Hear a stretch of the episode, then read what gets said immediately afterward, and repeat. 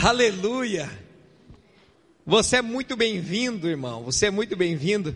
Nós estamos felizes, nós estamos muito animados, né, por aquilo que Jesus está fazendo no nosso meio. Ontem nós estávamos aqui, ontem, que ontem, aí nós começamos uma festa ontem e terminamos essa festa hoje, porque era madrugada, a gente estava aqui ainda e foi algo maravilhoso, né? A nossa primeira festa, né? O Oscar dos nossos voluntários, é a nossa festa de reconhecimento a todos aqueles que têm servido a Jesus, que têm feito para Jesus. E, irmãos, é apenas uma, uma, uma pitada, né? um, um simples agrado e reconhecimento por parte do corpo de Cristo na vida, pela vida de alguns irmãos que têm se destacado entre aqueles que fazem, porque nós temos aqui, irmãos, muitas pessoas que fazem, mas sempre tem aquele que faz um pouquinho a mais, amém? E era, e era justamente esse irmão que nós queríamos é, reconhecê-lo aqui diante dos demais, né? Pelo, por esse pouquinho a mais que ele faz porque esse pouco a mais, irmãos, faz uma diferença tão tremenda na vida da na nossa vida, na vida da nossa comunidade. Queridos, nós temos uma visão de igreja. Nós temos uma visão de igreja e, e essa visão de igreja que nós temos, quando nós falamos de igreja, nós não estamos falando, irmãos, de um salãozinho alugado aqui aqui no interior do estado de Santa Catarina. Não, irmãos. Quando nós falamos de uma visão que nós temos de igreja, nós estamos falando de corpo, aleluia. Nós estamos falando de pessoas, nós estamos falando de um empreendimento espiritual, um empreendimento que não é composto por tijolos e pedras, mas é composto por músculos, por carne, por corações vibrantes, aleluia. Nós temos um sonho de igreja, irmãos, porque Jesus, ele tem trabalhado em nós, e há algum tempo atrás eu vinha orando a Jesus, porque né, é, nós temos uma crença que tudo aquilo que tem vida e que tem saúde cresce. Então nós não somos pessoas conformadas, irmãos, em, em ter uma centena de pessoas e achar que isso é o suficiente, né? Porque dá para se, se denominar uma igreja. Não, irmãos, nós não, nós não vivemos em função disso. Às vezes o pastor acha, não, mas a igreja, né, a arrecadação da igreja já supre todas as nossas necessidades. Tá bom. Irmãos, o grande problema da perfeição é justamente essa bom. Porque quando nós reconhecemos que uh, existe, que está bom, que está agradável, nós nunca chegaremos à excelência, não é verdade?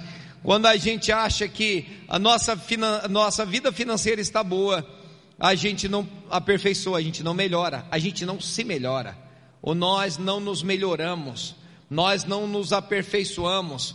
Quando nós achamos que a nossa vida intelectual está boa, nós não lemos mais um livro, nós podemos gastar o resto da nossa vida né, na frente de uma televisão, assistindo programas esquerdistas à frente de uma Netflix, e está muito bom para nós, porque está bom, né? Mas irmãos, essa palavra está bom, ele ele, ele acaba embarreirando a nossa vida e impedindo que a gente cresça e que a gente produza. A nossa visão de igreja, irmãos, ela, ela, ela vai além, irmãos, do que quatro paredes. Nós temos uma visão de reino, né? E Jesus começou a trabalhar isso na minha vida, irmãos. Quando comecei meu ministério aos 23 anos, que eu saí para o ministério, né? E eu pensei que ser igreja era ser denominacional. E eu tinha muito, irmãos, uma visão de ministério, uma visão denominacional, porque eu nasci nessa igreja, eu faço parte dessa igreja, é, desde muito novo, desde ainda adolescente, e, e para mim, irmãos, era bastava a gente ter uma visão de igreja, de instituição, né? Sou daquele tempo que dizia assim: meu sangue é quadradinho, e, né, né, então era para mim a minha visão, a salvação acontecer aqui dentro, e lá fora não tinha mais nada, era um deserto. Mas quando, quando irmãos, eu saí para o ministério, que eu fui obrigado a conviver com pessoas de mais de 20 tipos de, de denominações, e que eu me deparei com várias visões, vários ministérios, pessoas pentecostais, pessoas não pentecostais, pessoas que nunca tinham experimentado um mover da glória de Deus, pessoas que é, geladas na fé, pessoas que de todas as matrizes é, evangélicas, irmãos, eu tive uma experiência muito grande, né, de estar nessa nessa torre de Babel evangélica, né, mais ou menos assim, e, e comecei a entender, irmãos, que nós somos apenas uma ferramenta. Somos apenas uma ferramenta. E Deus, irmãos, Ele colocou a igreja quadrangular, irmãos, como responsável por uma fatia, uma fatia a ser colhida dentro dessa seara é, que Deus Ele tem nos chamado para colher. Né? Uma fatia é obrigação nossa. Temos a obrigação de buscar essas almas, temos a obrigação, e cada denominação que tem sido levantada, Deus tem usado para atingir um determinado público, uma determinada, uma determinada é, cultura, uma determinada frente, um determinado tipo de pensamento, de visão, e nós fazemos parte de uma de uma parte desse corpo, né? E nós temos uma responsabilidade. Então, irmãos, ser igreja é a gente ser dotado de uma visão de reino. E orava ao Senhor pedindo: Deus, eu quero almas.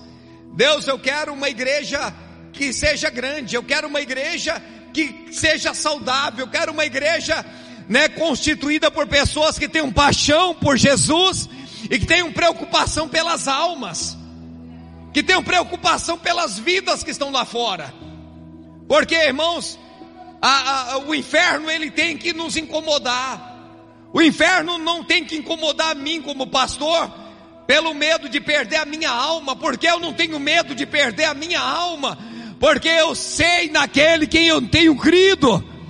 Eu não tenho medo mais de perder a minha alma, mas o inferno me incomoda quando eu vejo que pessoas estão indo para o inferno por causa da minha da minha falta de operância, da minha falta de atitude, da minha falta de, de, de, de, de exercício na fé.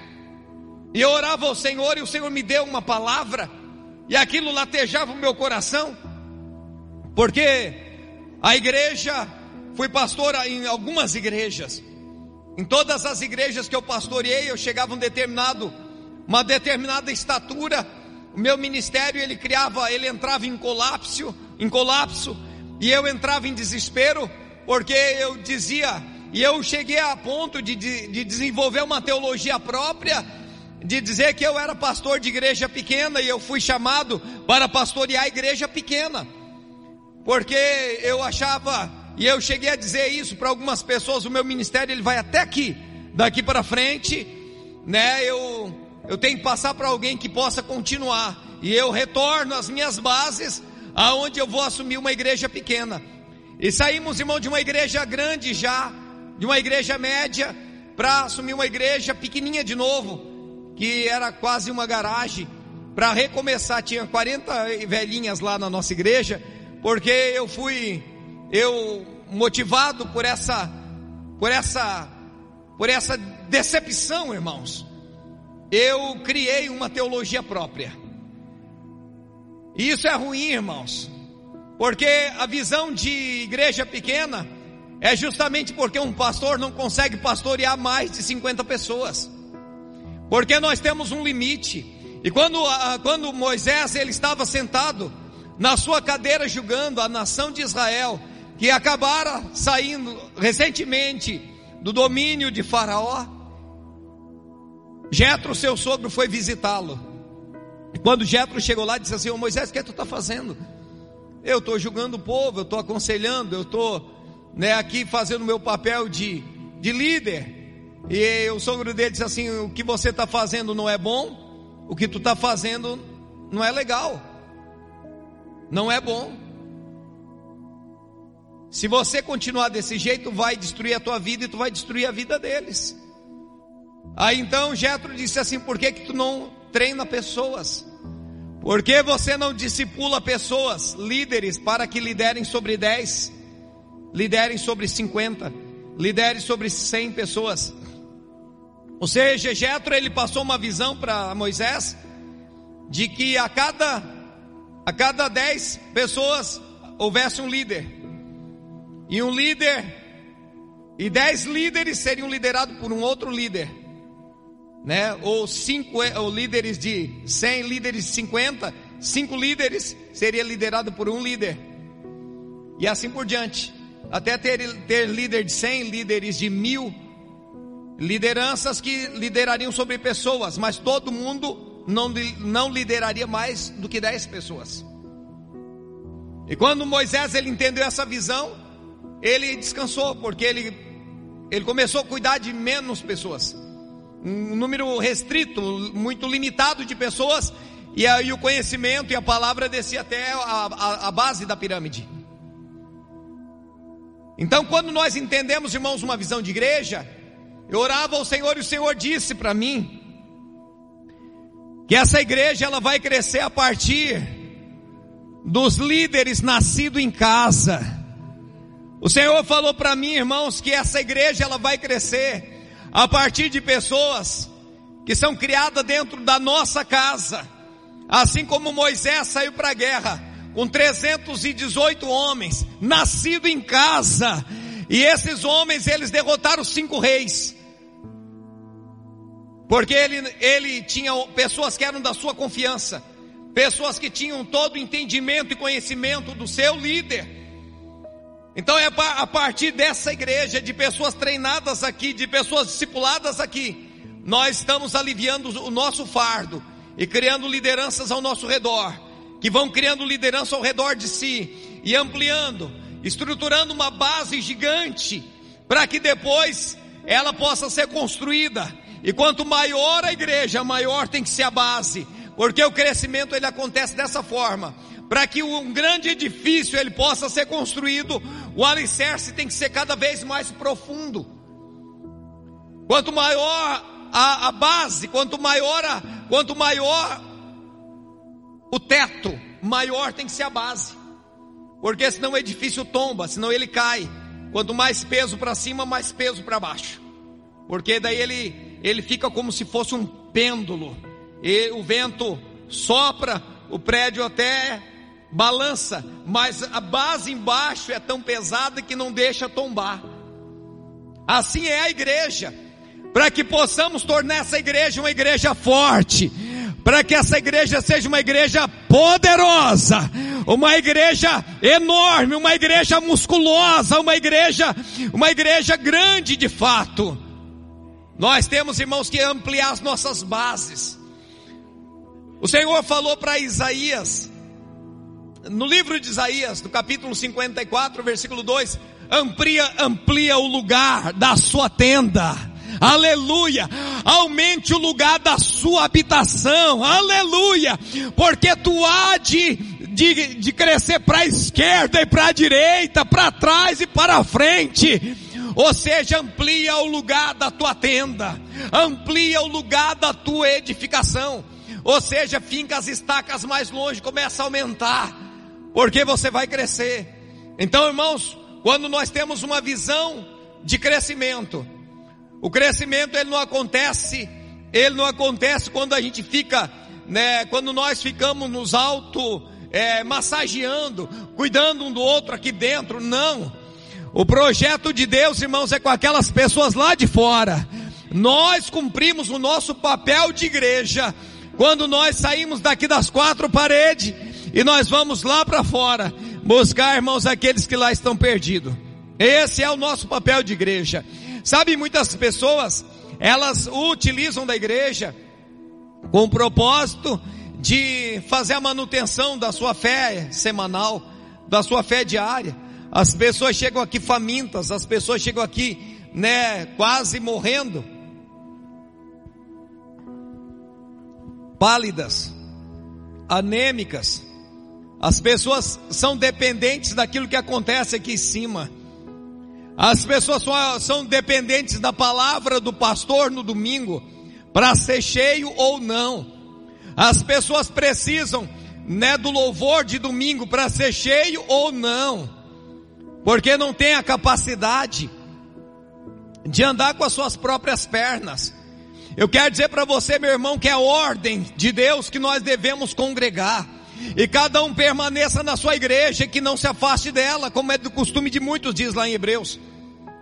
Você precisa congregar, nós precisamos nos juntar, porque aonde há mais de uma ou duas pessoas ali, o Senhor está no meio, aleluia. Nós precisamos congregar, nos fortalecemos assim dessa forma. Mas a nossa vida como igreja, ela tem que acontecer dentro da nossa casa. Nós mantemos a, a, a nossa vida com Deus, né, dentro do, da nossa própria casa. Jesus, ele orienta que nós devemos entrar no nosso quarto em secreto e ali buscar o nosso Deus em secreto. Porque, querido, se nós em casa se a gente não se fortalecer, não for cheio da presença de Deus na nossa casa, nós não temos, irmãos, nem a capacidade de influenciar nossa própria família, quanto mais aqueles que são de fora. Porque nós somos, irmãos, as pessoas têm que ver Jesus em nós. E isso acontece quando nós buscamos a face de Deus. E a face de Deus nós devemos buscar na nossa casa. A nossa vida com Deus é algo diário. É algo contínuo. É algo contínuo. Né? Nós buscamos a Deus não apenas aqui no templo. Quando você tem uma vida com Deus na tua casa, você chega aqui domingo à noite, e se o louvor não estava inspirado, mas você vai estar cheio de Deus aí no banco, você vai estar glorificando a Deus no banco, porque a tua vida não depende da vida daquele que está aqui em cima, aleluia, porque você tem autonomia na fé, você tem maturidade na fé, para viver uma vida com Deus. Amém, igreja? Porque esse é, é, é, esse é o objetivo, irmãos. A gente exer, exercitar uma vida com Deus. Independente se a gente conseguiu vir no culto ou não. Amém? Mas amados, sabe? Para que possamos, irmãos, ter uma visão ampla, nós devemos ser também pessoas de visão. A Bíblia fala sobre um homem chamado Neemias que foi um dos mais extraordinários homens de Deus da Bíblia. A Bíblia fala que um dia chegou alguém lá de, de Jerusalém e veio até, a, até, até o reinado de Xerxes, aonde estava Neemias. E Neemias perguntou sobre a sua cidade, embora ele nunca tinha ido a Jerusalém nunca tinha ido lá. Mas ele sabia das suas origens, das origens do sepulcro dos seus pais, sua história. E Neemias, ele, embora servindo a um rei pagão, Neemias era um homem que tinha muita vida com Deus. E Neemias pergunta sobre a casa, a sua casa, por mais que ele nunca tinha ido lá e disseram: Olha, aqueles que voltaram, né, no período de Zorobabel, no período de Esdras, olha, estão vivendo em miséria. A, a cidade, os muros estão tudo quebrados, as portas estão tudo queimadas, as pessoas estão vivendo, passando por miséria, porque a fortaleza, as muralhas representavam a proteção. As muralhas, elas davam segurança para aquele que plantava, de que ele haveria de colher. As muralhas também davam proteção para eles, quanto os inimigos, para que não fossem roubados, espoliados. Mas o povo estava passando necessidade, fome. E, e Neemias, quando ouviu essas palavras, Neemias ele, ele chorou. Porque Deus ele começou a trabalhar o coração dele. Neemias ele começou a chorar. Mas é muito fácil, irmãos, quando a gente ouve a necessidade. E Neemias ele não só ouviu a necessidade, mas ele se mostrou como solução. Porque é isso, irmãos, que Deus ele quer de nós. Porque disse Tiago, não adianta você dizer para a pessoa que está passando frio que Deus te abençoe e não dá para ela uma roupa. Não adianta você dizer para a pessoa que está passando fome que Deus te abençoe e não dá para ela um prato de comida. A Bíblia fala que Neemias, quando ouviu aquilo, a, a, o relato da sua terra, Neemias ele começou a chorar porque o Espírito Santo o compungiu de uma forma tão tremenda que Neemias não teve mais paz. E quatro meses se passaram e Neemias ele não tinha outra coisa em mente a não ser a situação do seu povo. E Neemias ele não apenas, irmãos, ele ele ouviu. Neemias ele disse: "Deus, eu estou aqui e eu quero fazer parte da solução". Porque é isso que Deus ele trabalha na nossa vida. Se existe um problema, Deus ele quer usar alguém, levantar alguém para que seja a solução para esse problema. E essa pessoa é você, amém, igreja? Como disse Isaías, eu estou aqui, Deus, envia a mim. Não é o fulano. Você pode dizer, Deus, envia um irmão aqui do lado. Não, envia a mim, Senhor. Eu estou pronto.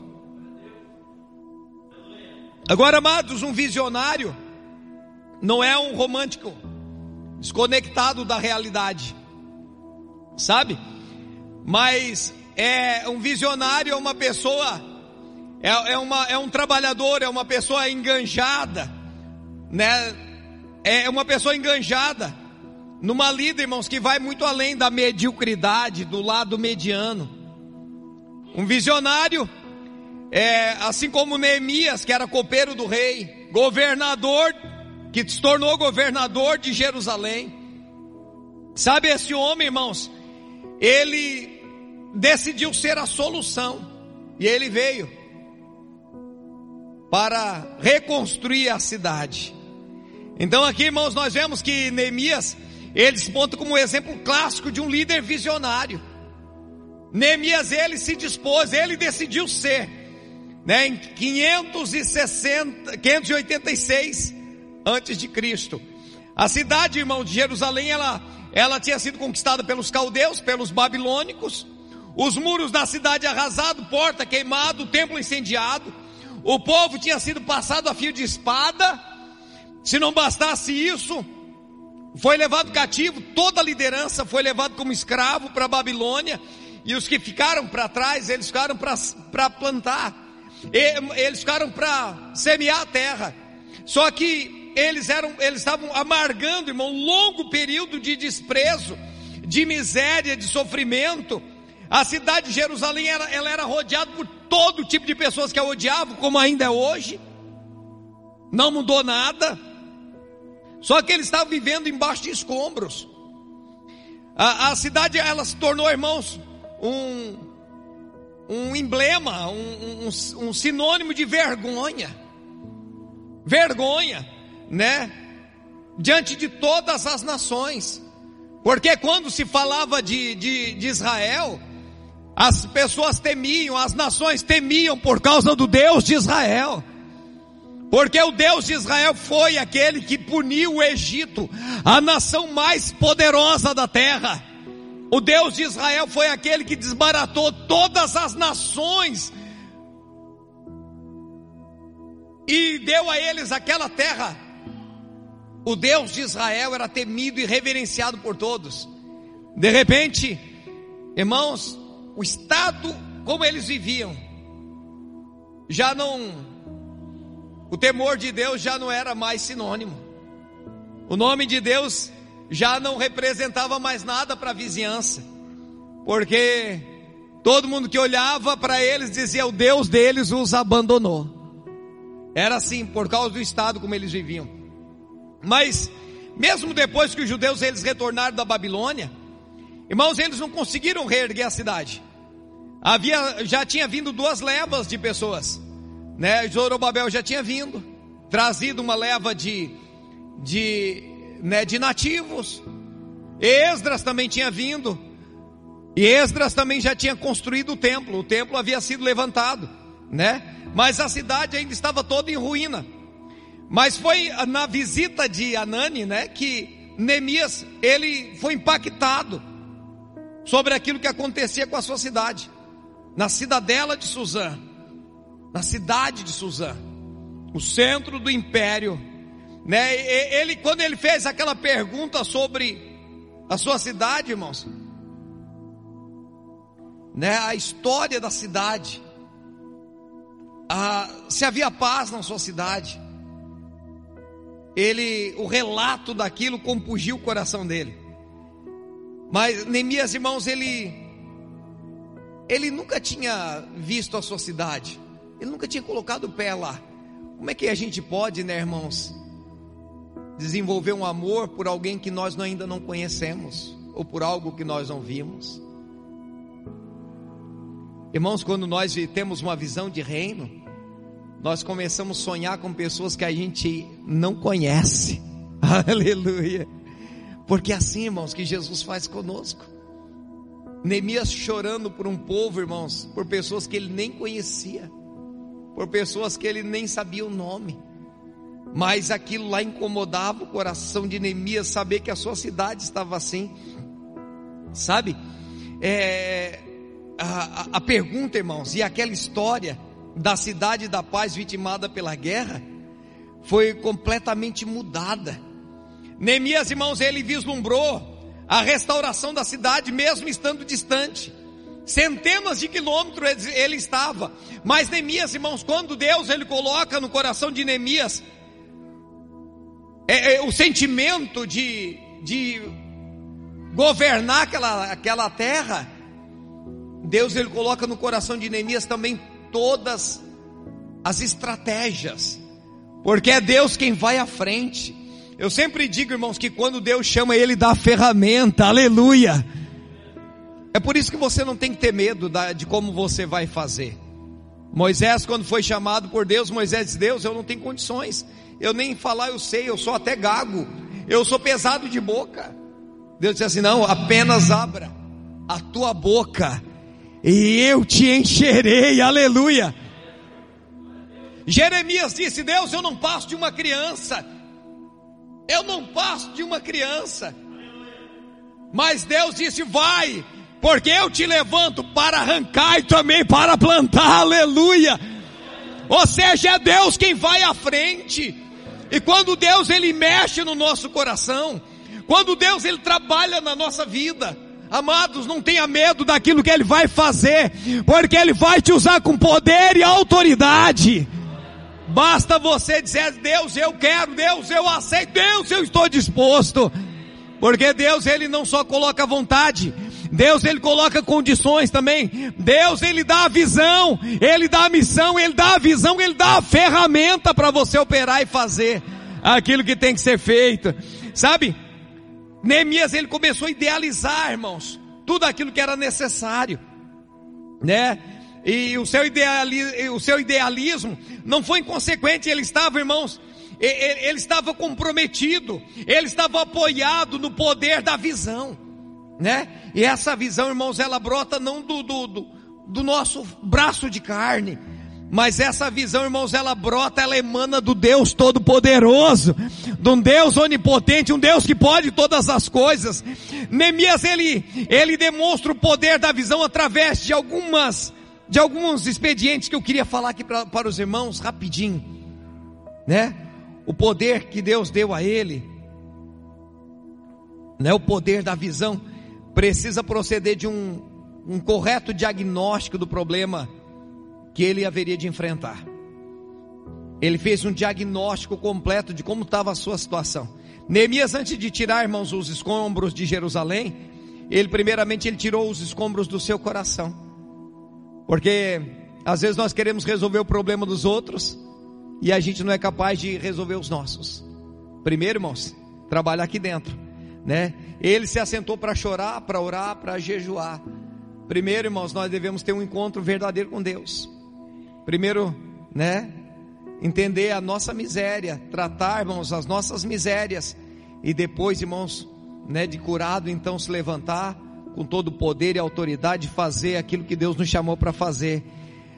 A Bíblia diz assim que Neemias ele também reconheceu que a crise não era resultado apenas do, né, do ataque dos caldeus. A crise que eles estavam sofrendo era sobretudo é, é responsabilidade do pecado do seu povo. Neemias podia ter dito assim: Deus, eu sei que os meus antepassados pecaram, eu sei que eles não merecem nada, eu sei que são, né, era um bando de, de infiéis. Não, Neemias, ele disse assim: Deus, eu sou culpado, eu e a minha família nós pecamos. Ele, ele não só, irmãos, ele se colocou como parte, é, parte da solução do problema, Mas Neemias ele também se colocou como parte do problema do, né, da situação que havia lá. Deus, eu sei que o que o povo está passando lá, eu sei que eu também sou culpado, a minha família. Ou seja, irmãos, nós devemos, quando a gente ora a Deus, e quando a gente olha para o nosso semelhante, a gente tem que olhar, irmãos, nele a nossa pobreza. Ah, eu sempre falo, irmãos, ah, eu sei quem eu era, eu sei quem eu era. E às vezes a gente olha para a pessoa olhando de cima para baixo. Não, irmãos. Olha para a pessoa vendo e se enxergue no lugar daquela pessoa. Neemias ele fez isso. Ele ele não ficou acusando os outros. Ele disse: "Deus, eu sei que nós pecamos", né? E antes de enfrentar, irmãos, os dramas externos, nós precisamos também enfrentar os dramas internos. Ele foi buscar em Deus, com jejum, oração, né? Antes de espanar a poeira dos escombros que nos rodeiam, nós precisamos limpar, irmãos, a, né, a sujeira da nossa própria alma. A gente tem que olhar para dentro, olhar para dentro. A gente tem que se consertar, né? Segundo lugar, irmãos, o poder de uma visão, ela precisa vir acompanhada de ajuda do céu, do auxílio, né, e também do auxílio da terra. A palavra de Deus diz que quando Neemias ele, antes de Neemias ele procurar o rei, de Neemias, irmãos, ele, ele, ele orou. Foram quatro meses de oração. Neemias orou e orou e orou muito. E ele jejuou muito. Mas enquanto ele orava e ele jejuava, a Bíblia diz que Neemias ele, ele fez uma pesquisa de tudo aquilo que era necessário. Ele se relacionou, ele buscou nomes, ele conheceu pessoas. E quando ele chegou diante do rei, e que o rei lhe perguntou sobre aquilo que ele precisava para ir a Jerusalém fazer a diferença, Neemias ele sabia de todas as coisas necessárias para que ele pudesse voltar, para que ele pudesse ir até lá e fazer a diferença. Né? Ele ele inspecionou também quando ele chegou, irmãos. Ele ele pediu proteção do rei, ele pediu uma guarda real, ele pediu né, que o rei lhe desse madeira, ele pediu para que o rei lhe desse uma, uma guarnição, ele pediu comida, ele pediu mantimento, ele pediu condições financeiras, ele fez todas as provisões necessárias. Mas a palavra de Deus diz que ele foi para lá e ele começou a reconstrução dos muros de, Jerusalém. Ele inspecionou a obra, ele mobilizou todas as pessoas para se lançar na obra, ele mobilizou, ele enganjou, ele delegou, ele fiscalizou, ele liderou, ele protegeu, ele fez tudo com coração, com diligência, ele enfrentou o inimigo de fora, ele enfrentou os inimigos de dentro, e, e, e a Bíblia diz assim com e aquilo que ele fez, ele fez com coragem, muitas vezes com um, com um coração também é, ameaçado, assombrado também pelas ameaças. Mas Neemias, irmãos, ele foi um exemplo de liderança. Quando nós, irmãos, queremos impulsionar pessoas, influenciar pessoas, o exemplo tem que partir de nós, de motivação. Às vezes, as pessoas elas vêm para nós falar sobre o nosso defeito. Primeiramente, irmãos, trabalha na trabalha aquilo que há de bom na pessoa. Desperta aquilo que há de bom em cada um do seu irmão. Às vezes a gente só consegue enxergar o defeito, né? As falhas, as dificuldades. Irmãos, nós temos muito mais coisas boas do que coisas ruins, não é verdade? Eu sei que os casamentos que se desfazem é porque há uma, uma, uma mudança de foco. A pessoa para de observar aquilo que o cônjuge tem de bom e começa a dar ênfase naquilo que o cônjuge tem de ruim ou de diferente, né? Às vezes nem sempre é ruim, é questão de diferença de opinião, diferença de personalidade, diferença de, sabe, de ponto de vista. E às vezes a pessoa não consegue enxergar aquilo que a pessoa tem de bom. E pode ter certeza, irmãos, que a pessoa tem muito mais coisa boa do que coisa ruim. Não é verdade? Mas é a, a, a mudança do foco leva ao desastre muitas vezes no relacionamento. E Neemias ele foi um exemplo de líder, que ele chegou lá, irmãos, ele juntou tudo aquilo que aparente era ruim e ele construiu algo, construiu, irmãos, uma uma um, um grupo de pessoas, uma liderança forte e poderosa ao seu redor. O poder da visão, irmãos, capacita também a gente a enfrentar as armas do, dos adversários. Porque construir algo, irmãos, é, é desafiador. E o inimigo de Jerusalém e, e, e, estava furioso, porque souberam que Jerusalém estava se levantando.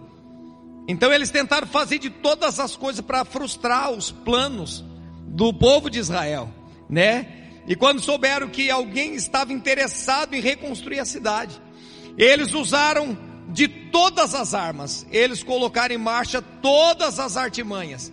Eles marcha, eles, irmãos, eles lançaram mão de todo o arsenal que eles tinham à sua disposição e eles esboçaram todo o ódio. Eles zombaram, eles trabalharam de dia e de noite, eles ameaçaram, eles eles ameaçaram matar os obreiros, eles é, espalharam boatos, eles é, eles tentaram destruir a reputação do próprio Neemias, eles ameaçaram, eles chamaram para, para um acordo fora da cidade para tentar matar Neemias, eles cooptaram os próprios, o próprio sacerdote foi cooptado, né, as lideranças foram cooptadas, né, para manchar a honra do governador. Neemias, porém, se manteve forte, se manteve inabalável, a sua consciência iluminada pela verdade e, e governada, irmãos, pelo ideal.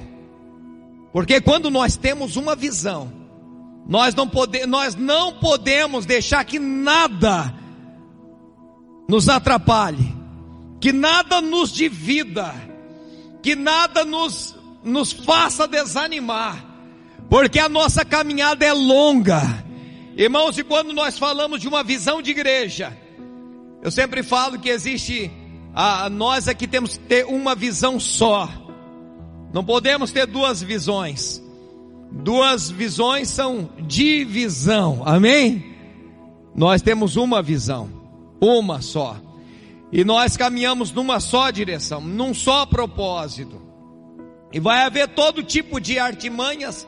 O inimigo vai levantar a gente no nosso próprio meio para tentar nos desanimar, para tentar escandalizar, para tentar atrapalhar, para tentar né, fazer com que a gente retorne, para fazer com que a gente desanime. O inimigo ele vai levantar a pandemia, o inimigo vai levantar tudo quanto é praga, para fazer com que a gente retroceda.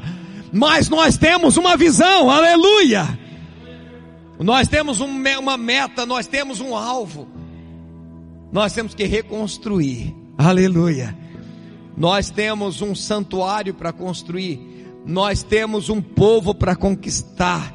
Nós temos uma seara a ser colhida. Aleluia.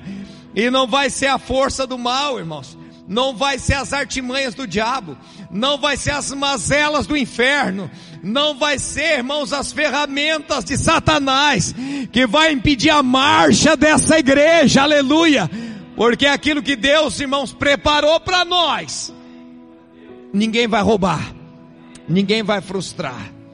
Nós temos um projeto, nós temos uma visão de igreja, irmãos. Chegar um dia que essas paredes não comportarem mais, né? Ou a gente arrebenta a parede ou a gente muda de lugar. Mas não estamos preocupados com isso. Se houver um dia que não comportar mais aqui dentro, nós faremos dois, três, quatro cultos, quanto for necessário.